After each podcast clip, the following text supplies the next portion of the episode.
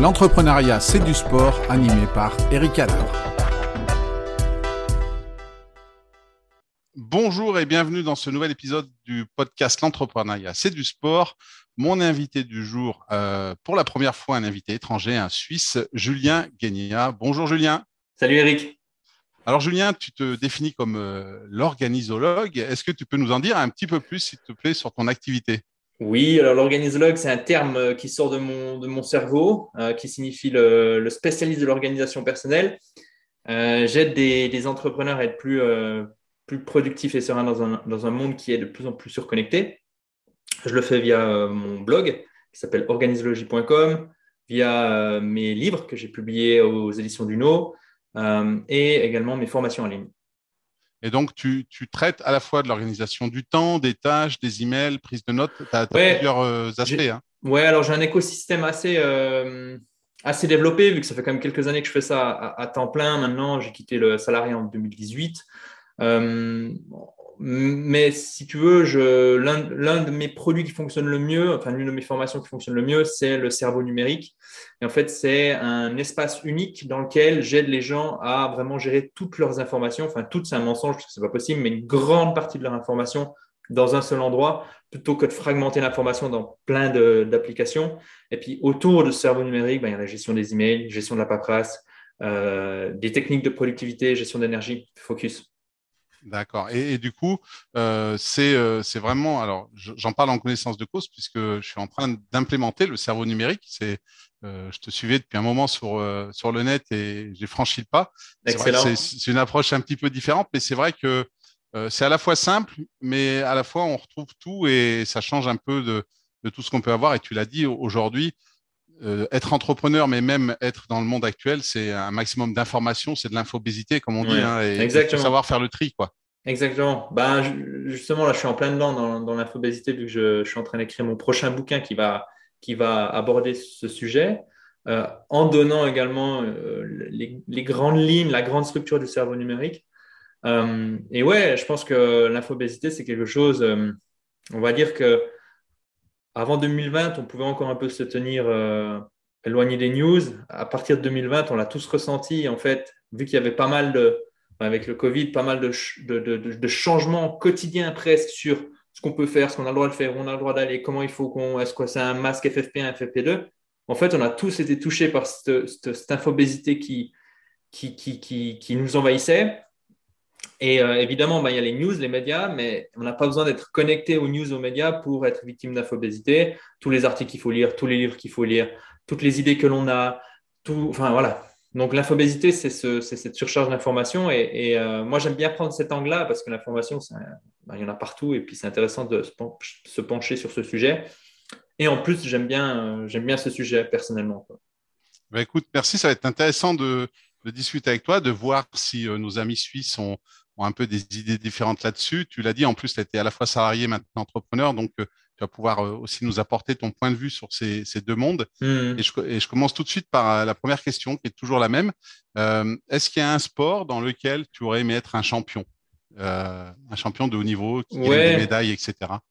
Alors moi j'ai l'escrime, ça m'a, j'en ai fait longtemps et c'est quelque chose, ça m'aurait intéressé de, de, de pouvoir continuer dans, ce, dans, cette, euh, dans cette voie.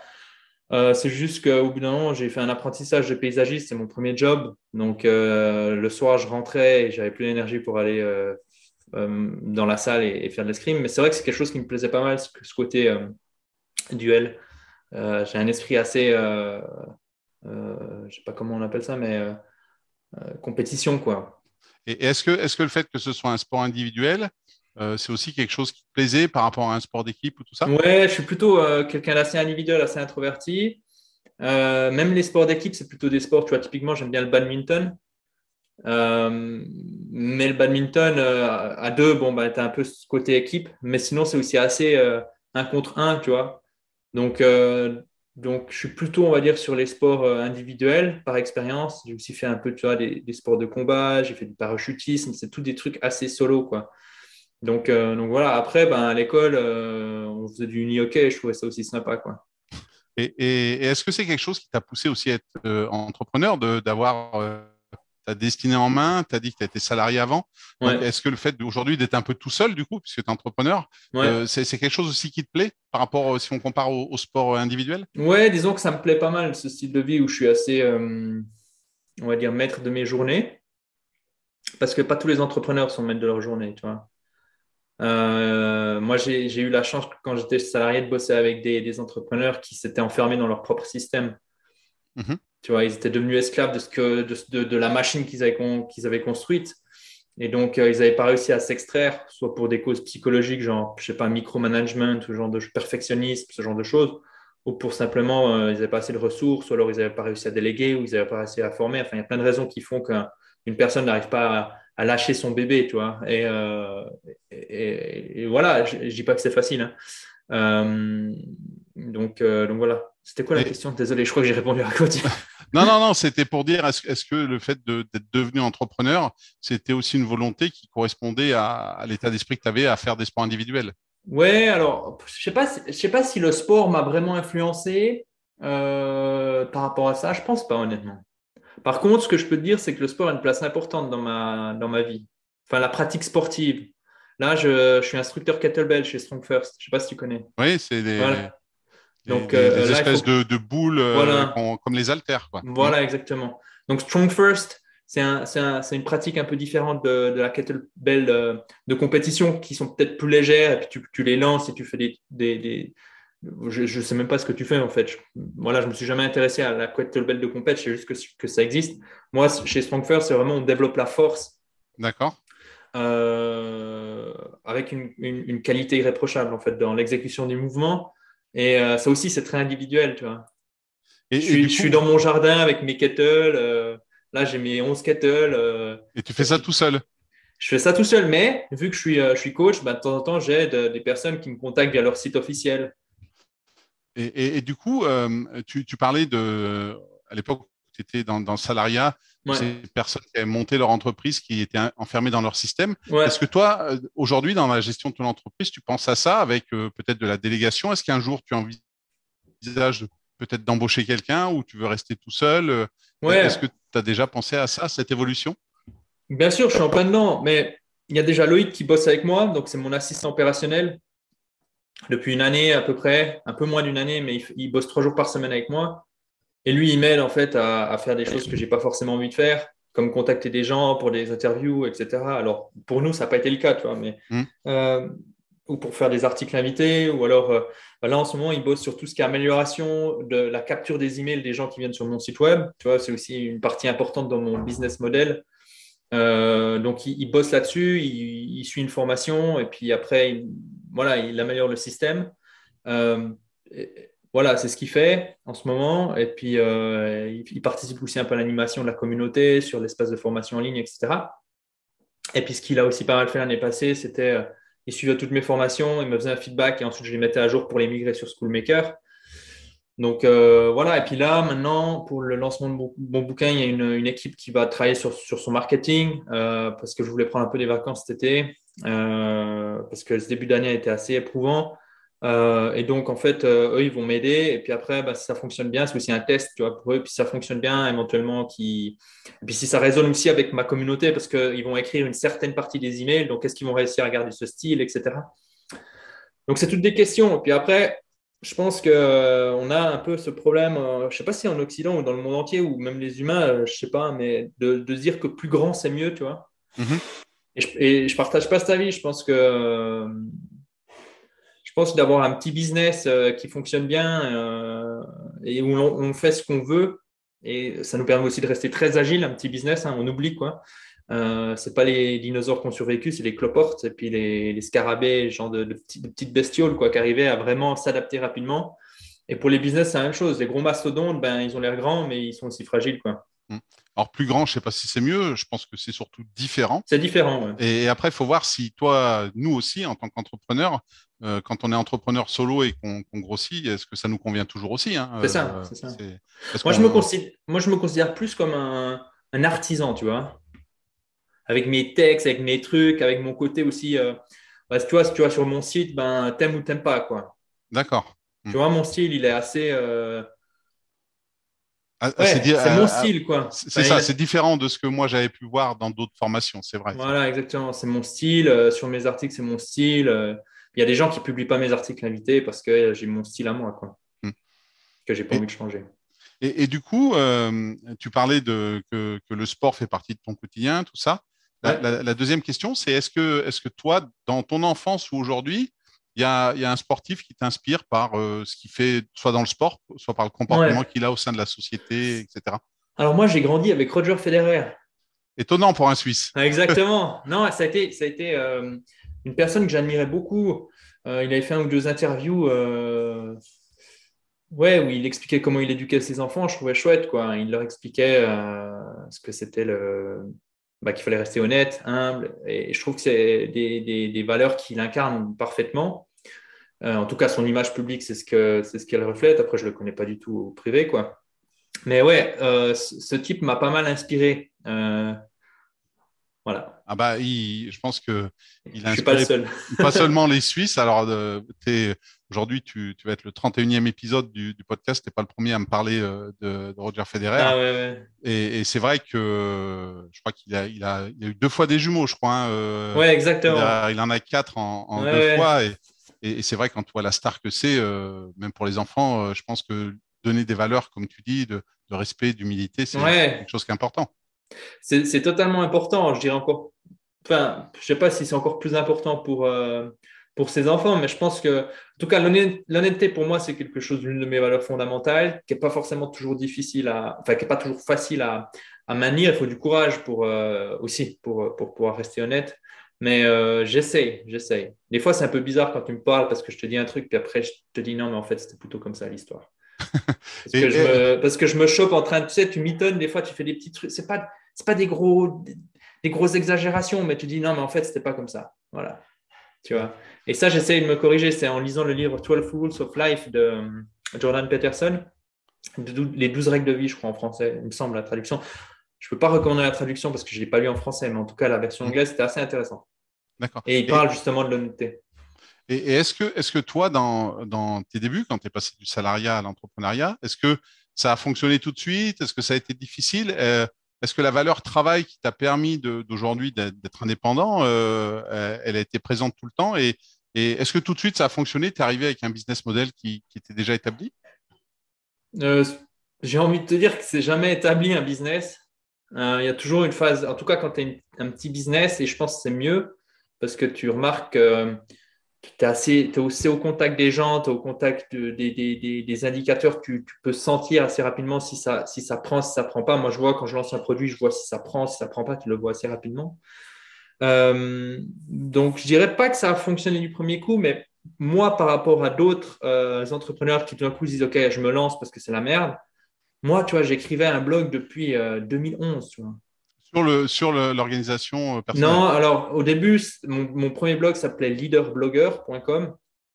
Tu, peux encore les voir, mais bon, voilà, c'est mes premiers textes, quoi. Mhm. Euh, mais je parlais de communication, je parlais d'organisation et je parlais de connaissance de soi.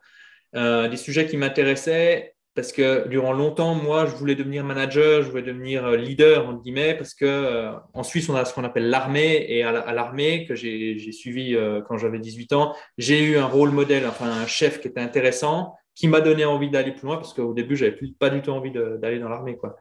bon, c'est obligatoire, donc je l'ai fait, je l'ai fait dans les troupes de sauvetage, et là, j'ai toujours un gros pied dans l'armée. D'accord. En ce moment.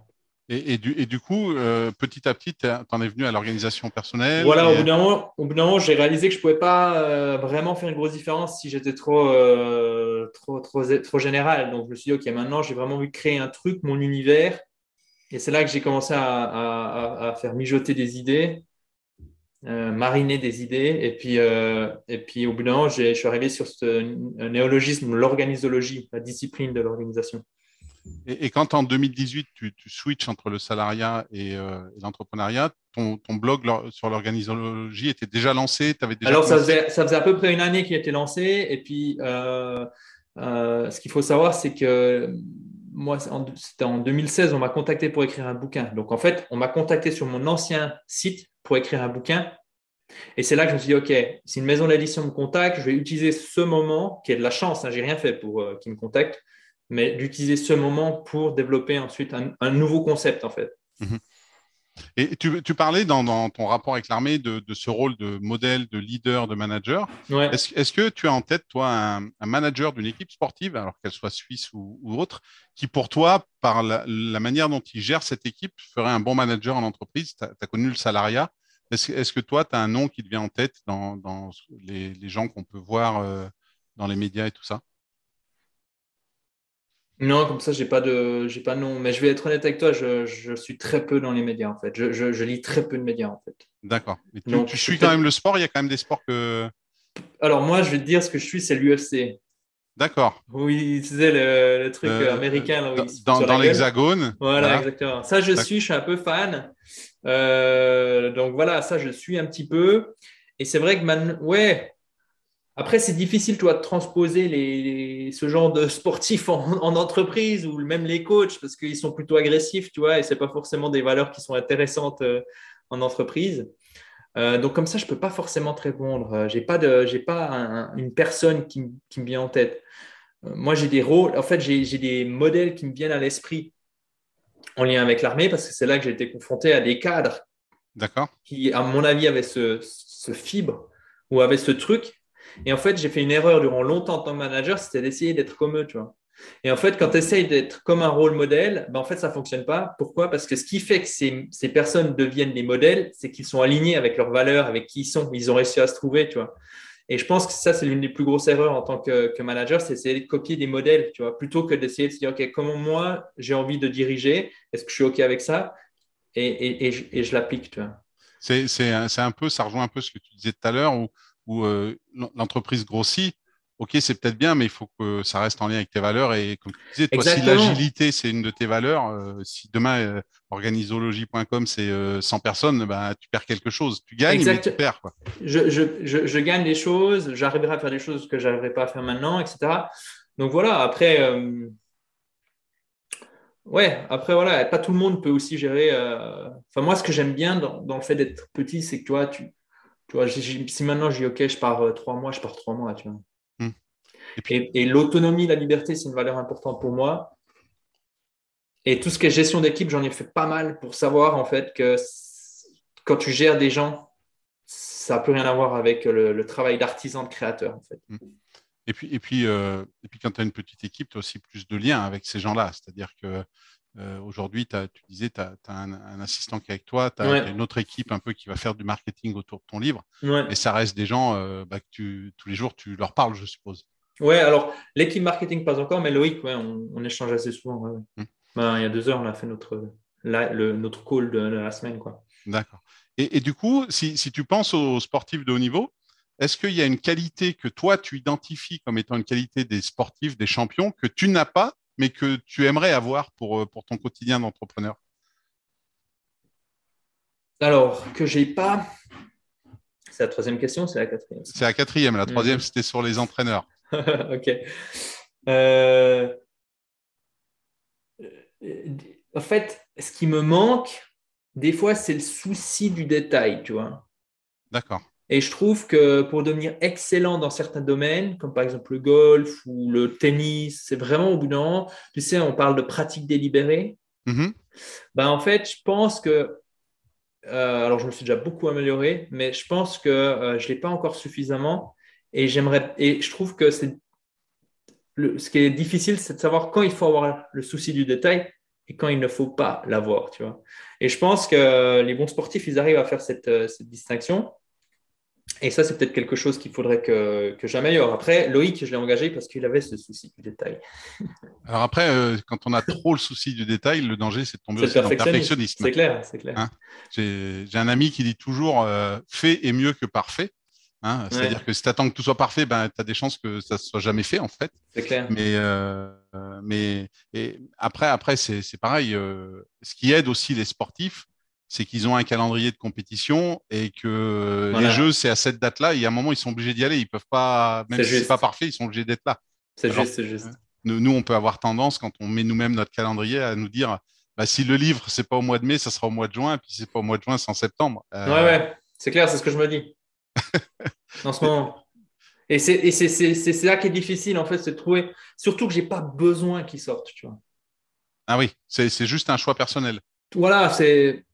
Après, il, il, fait partie d'une stratégie de communication, une stratégie de visibilité, etc. Et puis, je trouve que c'est le plus beau livre que j'ai jamais euh, pu écrire parce qu'en fait, quand tu travailles avec une maison d'édition, ben, en fait, tu dois respecter un cadre, tu vois. Donc, et, euh, là, vu que tu es en auto-édition, tu fais quelque part un, peu ce que tu veux. Un peu ce que je veux. Par contre, euh, le cadre, j'ai une coach qui m'aide justement à écrire ce livre, qui me cadre aussi, mais au final, c'est moi qui décide. Tu vois. Et, est-ce que aujourd'hui le, cerveau numérique, euh, on peut dire que c'est quand même ta formation phare dans, dans toutes celles que tu as Ouais, c'est une formation qui fonctionne très bien.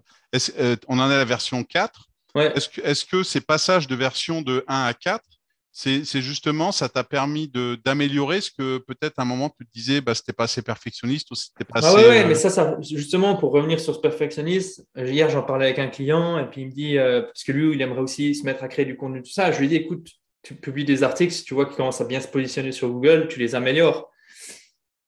Tu vois, et en fait, moi, c'est pareil, en fait, pour lutter contre, enfin, pas ce perfectionnisme, mais cette. Euh, ouais, maintenant, je ne l'ai plus, mais au début, c'était très OK. Est-ce que je suis légitime Est-ce que je ne suis pas légitime? Tu vois, je pense que c'est assez, assez sain, tu vois. Enfin, Syndrome de l'imposteur, un peu? Euh, Ça, ça va, j'ai jamais trop eu, mais plus, euh, tu vois, au bout d'un moment, je, fais une, bah là, je, lance une formation sur la gestion du stress, tu vois. Oui. Qui pour moi, elle est assez aboutie, elle est cool, il y a des exercices intéressants. Je me, je me considère comme une personne assez stressée de base. Euh, et c'est aussi pour ça que je me suis intéressé à l'organisation, parce qu'en fait, ça te donne cette sensation de contrôle qui est totalement euh, imaginaire, en fait, qui est illusoire, parce que de toute façon, tout est impermanent et, et l'univers se fout de tes to-do list, tu vois, entre guillemets. Mais euh, je me suis dit, OK, je vais, je vais, je vais, je vais, je vais bosser justement sur. Enfin, c'est pas cet aspect légitime, mais cet aspect, ben là, je fais la gestion du stress, donc je me dis, je suis pas un psy non plus, tu vois. Mm-hmm. Donc, elle est où? Elle est où? Alors, il y a des, formations qui sont à fond, et c'est celles que je présente sur mon site, qui sont à fond organisation, et là, je me sens à 100% légitime. Mais des fois, tu as des choses qui te plaisent, mais des fois, tu as ces petites pensées de dire Ah ouais, non, mais attends, bah, pour ce genre de cas typique, euh, les gens, euh, bah, comme toutes mes formations, s'ils ne sont pas satisfaits, je, leur donne un remboursement, et puis basta. Quoi.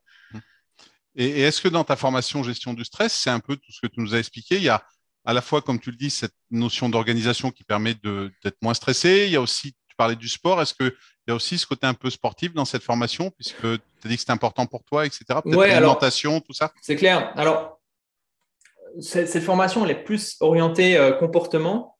Donc, c'est-à-dire un petit peu moins organisation, un petit peu moins outils, un petit peu. C'est pas comme le cerveau numérique où je, vous, où je vous montre vraiment la structure, comment traiter l'information, etc., etc. C'est plus comportement, mais il y a quand même une méthode derrière qui organise tout ça qui se base sur mhm. les phases de stress, donc l'alarme, la résistance et puis l'épuisement, plus de la prévention en temps normal. Et pour chaque phase de stress, entre guillemets, tu as des exercices qui sont adaptés à cette phase de stress. Parce que tous les livres que j'ai lus, en fait, ils te donnent des exercices. Par exemple, des fois, euh, semaine 1, semaine 2, semaine 3, semaine 4. Et moi, ce, que, ce qui me manque des fois, c'est OK, je suis en train de parler devant 200 types. J'ai une mauvaise nouvelle à annoncer. J'aimerais bien avoir des exercices de respiration à faire, par exemple, ou des exercices mentaux ce genre de choses. Donc, j'ai commencé à constituer une, une, boîte à outils qui, est, qui m'a servi, moi, au quotidien, par exemple, euh, à l'armée, où je, parlais, où je gérais pas mal de monde. Et dans les, évidemment, je suis pas allé en guerre, tu vois. Euh, je ne mhm. connais pas ce, truc-là, mais juste déplacer 200 types en Suisse avec des vrais véhicules, des vrais moyens, gérer ces types, les mettre dans des bunkers, avec le Covid, le truc, le machin, etc. je te laisse imaginer, c'est un gros bordel. Donc, le stress, assez élevé, je me suis dit, ben voilà, je vais constituer une boîte à outils et cette boîte à outils, ensuite, je vais en faire une formation. Voilà. Donc, est-ce que c'est une formation, est-ce que je suis plus légitime ou moins légitime qu'un psychologue qui a uniquement suivi des cours, peut-être, qui a peut-être donné des exercices, je ne sais pas. Euh, je ne vais pas répondre à cette question. Mais je crois que je n'ai même pas répondu à ta question. Si, si, si, très bien. Et, du coup, est-ce qu'un spécialiste de l'organisation comme toi euh, se, se, laisse parfois rattraper dans ses journées, dans son quotidien, ou est-ce que tu arrives quand même euh, est-ce qu'il y a des moments où ça t'échappe quand même Bien sûr, bien sûr, ça m'échappe. Ça m'échappe. D'ailleurs, j'en parle dans les formations. L'un de mes principes, c'est euh, faire fonctionner, d'abord améliorer. Euh, je suis constitué de la même manière que vous, que tout le monde, un cerveau, des bras, des organes, quelques jambes, deux jambes normalement. Donc, non, non, ça m'échappe. Et en fait, c'est un un petit peu le, piège, c'est qu'en fait, tu crées des systèmes qui fonctionnent super bien, bah, tu as envie ensuite de voir jusqu'où ils peuvent t'amener ces systèmes. Et donc, tôt ou tard, en fait, ta limite, tu l'as de nouveau atteinte. C'est juste que une... plutôt que de craquer à deux projets, je craque peut-être à huit projets, tu vois. Mmh. Un, peu c'est un, exemple. Donc voilà, mais moi, ce qui change beaucoup, c'est je fais du journaling presque tous les jours. Et donc, très rapidement, et puis je mesure des comportements, typiquement écrire tous les jours, lire tous les jours, euh, faire de la respiration, cohérence cardiaque. Hein. ça, c'est aussi dans la gestion du stress et je sais qu'il y a aussi beaucoup de sportifs qui font ça. En gros, en, gros, ça, c'est des comportements que je mesure. Et assez rapidement, bah, dans le cerveau numérique, je vois quand j'arrête de mesurer ces comportements. Et moi, ça me fait petit, je me dis, attention, il y, a, il y a quelque chose qui tourne pas rond. Et donc, en fait, j'ai toujours des moments où ça part en sucette par contre, je les, remarque beaucoup plus rapidement et parce que j'ai un système, ça revient beaucoup plus rapidement dans la normale. D'accord, oui, tu as, des écarts, mais tu n'en as pas qui seraient euh, tels que ça, ça, met tout, euh, tout en l'air. Voilà, tu vois, tout d'un coup, quand j'ai vraiment des gros. Ben là, là, là en gros, euh, j'organise mon cours de répétition, donc en tant que militaire de milice. Donc, je ne sais pas si tu connais un peu le, système, mais en gros, on est tous obligés de faire l'armée. Et même si c'est une armée de milice, donc chaque citoyen a son job euh, plus trois ou quatre semaines par année, il va aller euh, faire, euh, faire de l'armée. tu peux aussi faire de l'avancement. Mm-hmm. Donc là, à l'heure actuelle, j'ai une compagnie, c'est entre 150 et 200 types à gérer. Donc, tu dois les convoquer au bon endroit, machin, dans la bonne tenue, avec les bons permis, aux bons endroits pour prendre les bons véhicules. Donc, tout ça, c'est un sacré bordel. Donc, tu as ça, tu as le livre, tu as le business, tu as les clients, tu as le déménagement. J'ai fait Berlin-Suisse. Donc, tout ça a fait que ces derniers temps, c'était assez stress. Donc, évidemment, durant une semaine, j'ai laissé tomber ma boîte mail mais ça dure une semaine, tu vois. Oui, après, tu as assez vite une alerte qui te dit euh, Ops, attention. Voilà, et puis surtout le soir, je sais que j'ai beaucoup à faire, mais je ne travaille pas. C'est un choix ou? C'est un choix. D'accord. Tu vois, c'est en mode, je sais que si je travaille après 18-19 heures, je vais mal dormir et ensuite tu rentres dans ce cercle vicieux, tu vois. Mmh. Donc, euh, c'est des petits, des petits automatismes comme ça, j'ai l'impression que je les ai et puis que, c'est des choses que je n'avais pas forcément avant. D'accord. Et du coup, donc, les, projets qui viennent, donc, il y a ce côté armée suisse. Ouais, alors l'armée, c'est ça, ça, va bientôt être terminé. Tu vois, c'est un, mois, c'est un mois par année. Et puis ma compagnie, ça fait quoi là C'est la troisième année que je l'ai. Et puis en général, un commande compagnie de milice, il a une compagnie euh, quatre années à peu près. D'accord. Donc, euh, ce serait... puis après, je... hein? Après, après, c'est après c'est fini? Après, je dois faire du service entre guillemets jusqu'à 42 ans. Et puis ben, après, ça dépendra un petit peu de. Mais en général, c'est plus calme après. D'accord. Et donc le livre. il y a le euh, livre septembre-octobre. Septembre, j'aimerais bien, mais bon, il y a le graphisme à faire, il y a pas mal de choses, comme tu sais, vu que toi aussi, tu, vas... tu sors bientôt ton livre, d'ailleurs, félicitations. Euh, il y a le livre, et puis bah, après, il y a toute cette notion. Euh, j'aime, si tu veux, je, suis arrivé où je me dis, OK, bon, maintenant, what's next C'est quoi la suite? Est-ce que euh, je fais du coaching? Bon, voilà, ça c'est enfin du mentoring parce que je ne me considère pas comme un coach, plutôt du mentoring. Voilà, j'ai pas la formation de coach. Euh, est-ce que je... est-ce que je partage mes expériences au quotidien et puis je pars plus en mode aventurier, voir regarder ce que l'organisation me permet d'accomplir dans mon quotidien? Voilà, euh, à voir. Bon. À voir. Donc je suis dans une phase un peu de, de questionnement, mais c'est j'ai l'impression que ça revient une fois par année cette phase. Bon, eh ben, écoute, en tout cas, euh, tous ceux qui nous écoutent pourront suivre tes aventures, puisque je mettrai les liens vers, vers ton site et puis tout ce que tu fais. Merci beaucoup, Eric. Eh ben, en tout cas, merci pour cet échange. Ouais, c'est chouette. Et puis à tous, je vous donne rendez-vous très vite pour un nouvel épisode du podcast L'entrepreneuriat, c'est du sport.